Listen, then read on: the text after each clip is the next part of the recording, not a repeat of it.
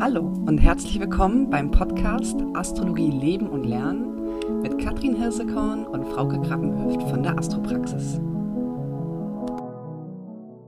Herzlich willkommen bei unserem Astrologie-Podcast Astrologie Leben und Lernen. Heute wieder mit Katrin und mit mir. Und wir wollten euch in der heutigen Folge darüber aufklären, ähm, was astrologische Zeitqualitäten sind und welche Mythen damit verbunden sind, weil es ähm, ja momentan auch aktuelle Planetenstände gibt, ähm, ja, über die es das ein oder andere Missverständnis gibt und darüber würden wir euch heute gerne aufklären. Ich begrüße dich, liebe Katrin, einen wunderschönen guten Morgen. Ja, guten Morgen, guten Morgen zusammen. Ja, die astrologischen Zeitqualitäten. Ich liebe ja diesen Vergleich, dass es eigentlich so eine energetische Großwetterlage ist. Ne? Und das Schöne ist, wir haben ja zwei unterschiedliche Begriffe, die eigentlich so gar nicht bekannt sind. Einmal die Zeitquantität und einmal die Zeitqualität. Und ich mache immer so darüber Scherze, die Zeitquantität kennt ja jeder. Das ist die Uhr, äh, der Kalender, letztendlich so eine Zeitmessung, also messbar und gleichmäßig. Aber die Zeitqualität, nämlich der richtige Augenblick, dieses Ganze intuitiv zu spüren und zu wissen, was eigentlich in meinem Leben gerade ansteht, ähm, das ist tatsächlich so ein Thema, was nicht alle, wofür nicht alle ein Gefühl haben. Ich mache immer dieses Beispiel. Ähm, du kannst ja nicht sagen, ich möchte schwanger werden in diesem Alter. Das wäre Zeitquantität, Quantität, zu sagen, okay, bis da und dahin muss ich schwanger sein und Kinder kriegen am besten noch die Anzahl. Vollkommene Quantität. Qualität heißt, okay, ich bin bereit, ich merke, das ist der richtige Augenblick, es passt in mein Leben hinein, vielleicht in die Partnerschaft, vielleicht insgesamt in das ganze Konstrukt, wo ich gerade stehe. Und das ist letztendlich, was auch die astrologischen Zeitqualitäten sind, dieses energetische Großwetterlage, aber übertragen auf unser Leben, auf uns. Ja, finde ich ein super, super interessantes Beispiel, was du gerade erwähnt hast. Ähm, kann das, verbildlicht ja, sage ich mal, nochmal die ganze Thematik. Und wir lesen ja hin und wieder immer auch in den sozialen Medien etwas über Transite. Ähm, und wir wollten jetzt noch ein bisschen darüber aufklären, was sind eigentlich Transite? Transite heißt einfach, dass ähm, die aktuellen laufenden Planeten in gewissen Zeichen sozusagen auch die aktuellen Planetenstände beziehungsweise ähm, die Themen in deinem Geburt zu deiner Geburtszeit beziehungsweise ein gewisses Lebensthema sozusagen wieder aktiviert wird. Das heißt, wir gucken uns sozusagen ein Geburtshoroskop an und schauen dann, okay, heute ist die Sonne in der Waage, der Mars ist in der Waage, der rückläufige Merkur in der Waage. Und wo befindet sich diese Waage bei dir in deinem Horoskop? Und somit bekommen wir einen viel tieferen Ausschluss, äh, Aufschluss als Astrologen, ähm, zu untersuchen, was wird jetzt gerade in deinem Leben aktuell, welche Lebensbereiche werden aktiviert. Und äh, ich kenne auch immer so ein gutes Beispiel äh, aus eigener Erfahrung und auch aus der Erfahrung meiner Freunde. Das ist zum Beispiel ähm, der einjährige Aspekt, wenn Venus über den Aszendenten läuft. Ähm, je nachdem, welcher Aszendent du zum Beispiel bist, bei mir ist es beispielsweise der Schütze. Ähm, jetzt ist gerade die Venus in den Schützen vor kurzem äh, gewandert und äh, sie läuft bald über meinen Aszendenten und lustigerweise äh, habe ich jetzt auch mal wieder jemanden kennengelernt, also auch gerade bezogen auf Partnerschaftsastrologie passt das ganz oft gut und äh, auch im Freundeskreis beobachte ich immer, dass wenn die Venus über einen Aszendenten läuft, ähm, dass dann einfach ein, ein Neuanfang entsteht. Es geht sozusagen, etwas Altes wird abgeschlossen und es fängt sozusagen etwas Neues wieder an. Und ähm, auch so können wir nochmal äh, die Transite betrachten. Genau. Und das ist ja das Interessante. Letztendlich, wir als ausgebildete Astrologen analysieren und deuten die Planetenstände, die jetzt gerade sich weiter bewegen, die Planeten, auf die Planetenstände zu unserem Geburtszeitpunkt, das heißt in unserer Radix. Und was wichtig ist, was du gesagt hast, das ist ja super spannend, was ähm, passiert im Leben. Und zu verstehen, das ist eine Symbolsprache. Es geht wirklich um dieses Thema Neuanfang über den Aszendenten, was auch immer der Neuanfang für alle bedeutet. Man muss jetzt nicht direkt Angst haben, oh mein Gott, ich bin in einer Partnerschaft und es wird jetzt jedes Jahr jemand Neues kommen und ich gerate in Versuchung oder sonstiges. Aber es ist halt einfach super interessant, ähm, die Planetenstände und da sind wir als ausgebildete Astrologen ähm, der Berater, der letztendlich die Symbolsprache der Astrologie übersetzt für den Klienten. Richtig, richtig. Und da äh, würde ich gerne noch mal was ähm, dazufügen. Das ist nämlich auch so, dass der Neuanfang, weil du es ja gerade schon ein bisschen thematisiert hast, ähm, die Venus steht ja auch für unsere Bedürfnisse. Das heißt, vielleicht wandern wir durch gewisse Erkenntnisprozesse, während die Venus durch unsere zwölf Häuser läuft. Und sobald die Venus über den Aszendenten läuft, äh, auch wenn wir in einer Partnerschaft sind, vielleicht werden wir uns ähm, so rein unsere eigenen Bedürfnisse noch viel bewusster und äh, merken, dass es einfach eine Art von Wachstum ist, die da auch stattfindet. Ähm, Genau, wir haben ja die Lichter bei uns im Horoskop, das sind Sonne und Mond und äh, die Hinweise, also die weisen halt auch darauf hin, welche Themen oder welche Achsen bei uns betont werden. Beispielsweise haben wir jetzt gewisse ähm, Transite, Neumond, äh, Vollmondzyklen und du hast beispielsweise, wie jetzt aktuell, ähm, die Sonne oder eine Aszendenten in der Waage, dann wirst du es jetzt wahrscheinlich ähm, viel stärker wahrnehmen, weil sozusagen gewisse Energiepunkte, die bei dir in der Radix so oder so angelegt sind, jetzt nochmal durch die äußeren Planeten aktiviert wird. Und Darum ähm, kann man nicht immer sagen, jeder Vollmond, Neumond wirkt irgendwie gleich. Äh, es ist schon so, dass man ganz genau gucken muss, ne, wo ist ein Aszendent, wo ist Sonne, wo ist Mond und welches Thema wird jetzt hier gerade sozusagen nochmal beleuchtet, was möchte ähm, Aufmerksamkeit haben und die Genauigkeit bekommen wir halt durch die Häuser. Die Häuser sind ja sozusagen die Lebensbereiche, das heißt, wo findet das statt? Die Ich- und Du-Achse oder ist es im finanziellen Bereich? Genau. Das Interessante ist, genau das, was du angesprochen hast. Es gibt ja unterschiedliche energetische Wellen, bezeichne ich jetzt mal. Und das sind einmal die Mondzyklen, aber beispielsweise, was das Typische ist, mit ganz vielen Vorurteilen behaftet, der rückläufige Merkur. Und das Interessante ist ja, ähm, witzigerweise, ne? Thema Partnerschaft. Mein Partner äh, ist jetzt nicht interessiert an Astrologie und ähm, sagt auch, man kann auch ohne leben. Das stimmt, aber ich mag immer gerne dieses Beispiel und zwar, du kannst ja theoretisch bei Regen auch rausgehen ohne Regenschirm, ohne Regenjacke und du wirst einfach nur nass, aber es wird ja nichts großartig passieren. Du kommst nach Hause, trocknest dich und so weiter. Wenn du aber das, den Wetterbericht anschaust, nimmst du deinen Regenschirm ein, vielleicht noch eine Mütze und einen Schal und dir geht es dabei besser genau das ist eigentlich äh, der Punkt, um die energetischen Wellen und auch diese energetische Großwetterlage zu erkennen. Du bist einfach vorbereitet, du bist innerlich ruhiger, bewusster. Darum geht es ja, um quasi diese, diesen im Flow zu sein. Natürlich passiert auch nichts, wenn du jetzt die äh, Mondzyklen nicht beachtest oder rückläufiger Merkur. Aber da steckt ja dahinter etwas, was uns letztendlich auch Mehrwert bringen kann. Zum Beispiel mhm. beim äh, rückläufigen Merkur ist ja immer diese wundervolle Behauptung, keine Verträge abschließen, jegliche Technik kann kaputt gehen. Ich meine, losgelöst davon, wir haben ja gerade auch gesehen im rückläufigen Merkur, was mit Facebook, WhatsApp und Co. passiert ist. Richtig. Das ist ja schon sehr treffend, aber ähm, das ist ja nicht nur der Punkt. Das heißt ja nicht nur, dass wir komplette Kommunikationsmissverständnisse bekommen, ähm, ich meine, der rückläufige Merkur ist ja auch sehr oft im Jahr. Richtig, richtig. Ähm, der rückläufige Merkur ist ja tatsächlich dreimal im Jahr ab 20 Tage rückläufig. Das heißt, ähm, würden wir wirklich versuchen, unser heutiges Leben darauf abzustimmen, ob wir während eines rückläufigen Merkurs Verträge unterschreiben, sei es jetzt ein Mietvertrag oder ein Ausbildungsvertrag oder ähnliches, dann würden wir uns ja absolut selber blockieren und nicht äh, Gestalter des Schicksals sein, unseres eigenen Schicksals, sondern uns eigentlich eher als Opfer des Schicksals ähm, darzustellen. Es geht wirklich also hier in dieser Zeit darum, sich nicht zu blockieren und äh, bei Verträgen beispielsweise vielleicht alles ein bisschen genauer zu lesen, ein bisschen genauer zu prüfen, weil ich nehme das manchmal so wahr persönlich, dass vielleicht der rückläufige Merkur den, äh, den Verstand und die Aufnahmefähigkeit ähm, ja, so ein bisschen neblig macht. Das merke ich. Also ich, ich habe dann auch mal öfter mal Tippfehler in E-Mails beispielsweise oder ähm, tipp falsche Daten ein. Also das passiert auf jeden Fall ganz oft. Und beispielsweise auch wenn du Gespräche hast, da sonst besonders achtsam sein.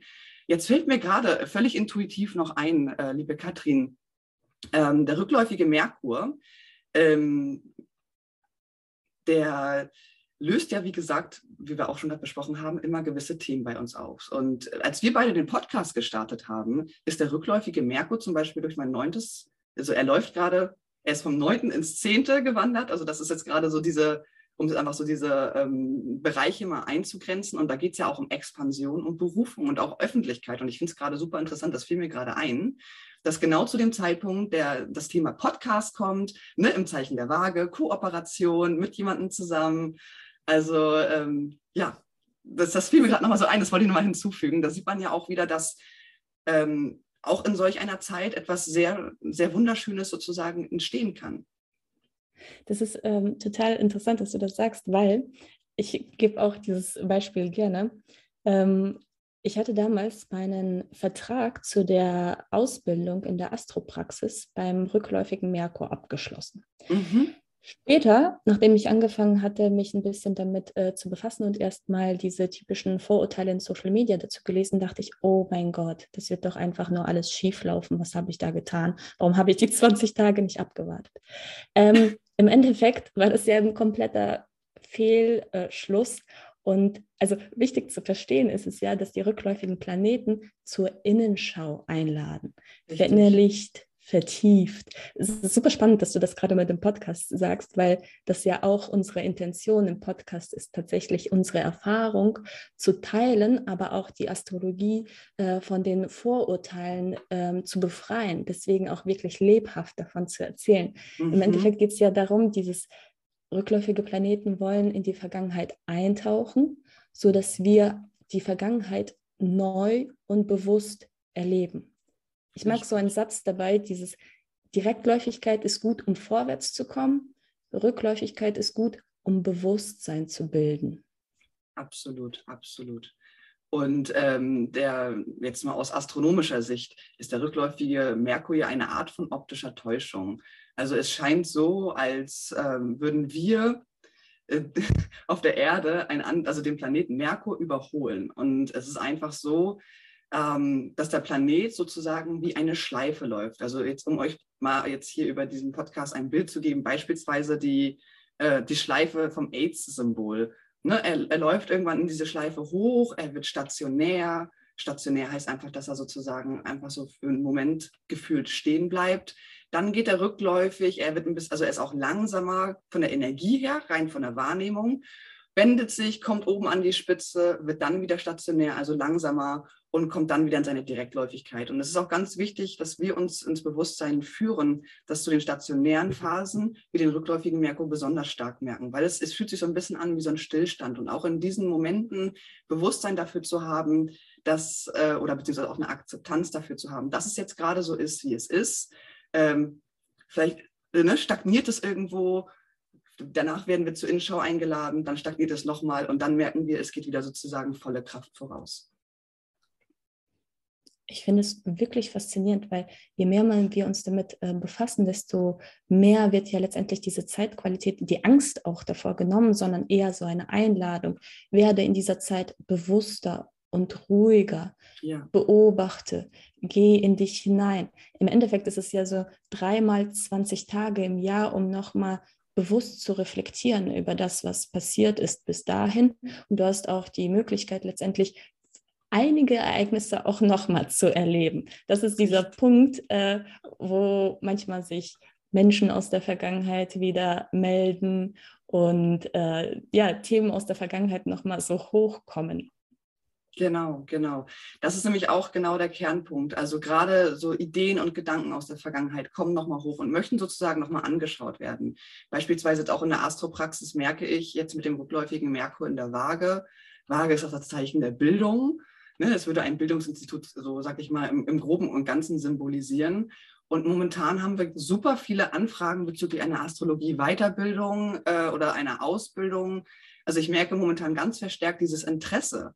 Ähm, und das passt ja auch wieder total. Und oft sagen die Leute mir genau jetzt aktuell in dieser Zeit, ach, ich habe ja schon so oft über eine Astrologie-Ausbildung nachgedacht und ähm, Könntest du ähm, mir noch mal ein bisschen was erzählen, weil ich merke, dieses Thema kommt immer wieder hoch und jetzt momentan ist es ganz, ganz, ganz intensiv, dass es wieder hochkommt.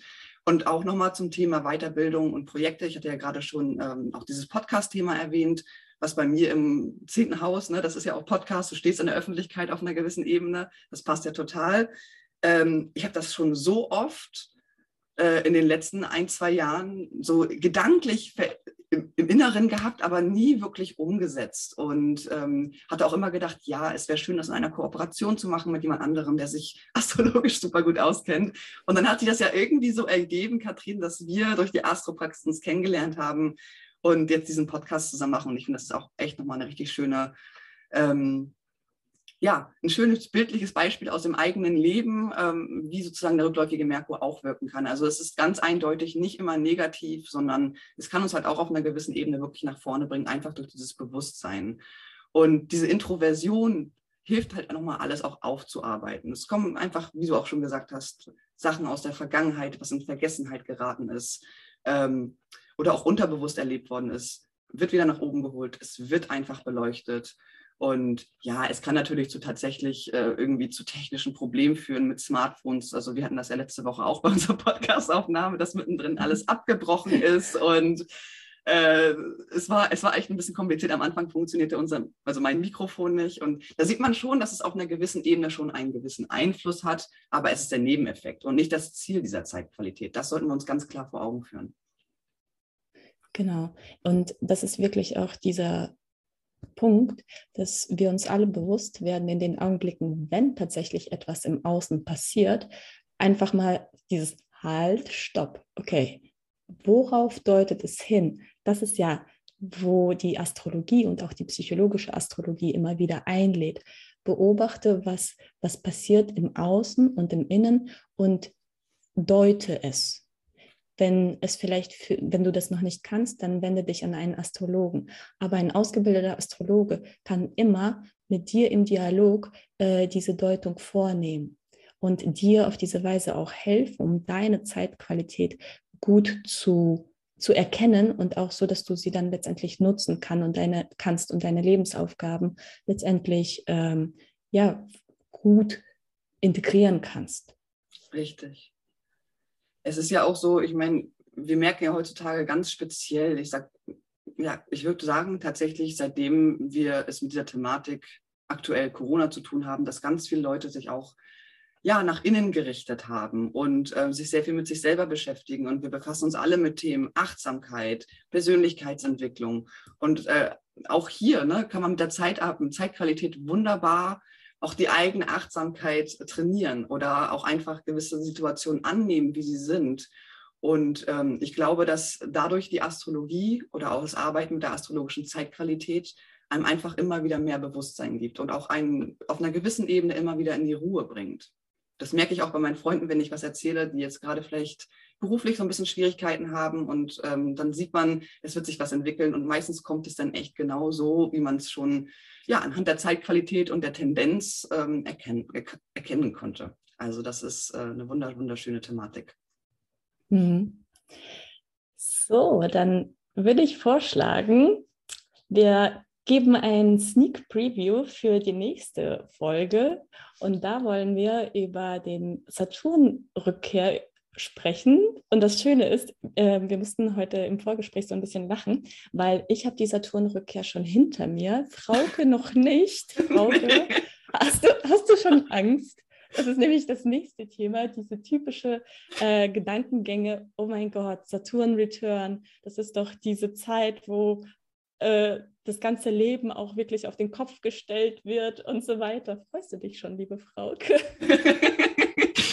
freue mich tatsächlich. Ähm, ich freue mich vor allen Dingen, dass ich ähm, durch die astrologische Ausbildung bei der Astropraxis tatsächlich Aufschluss darüber bekommen habe, was kann wirklich passieren und wie können wir auch die Saturnrückkehr konstruktiv für unser Leben nutzen. Weil viele denken ja einfach, es kursiert ja auch in den äh, sozialen Netzwerken, oh, Saturn kommt an den gleichen Punkt wie ähm, zum Zeitpunkt deiner Geburt und jetzt kommt was ganz Schlimmes und es wird total anstrengend.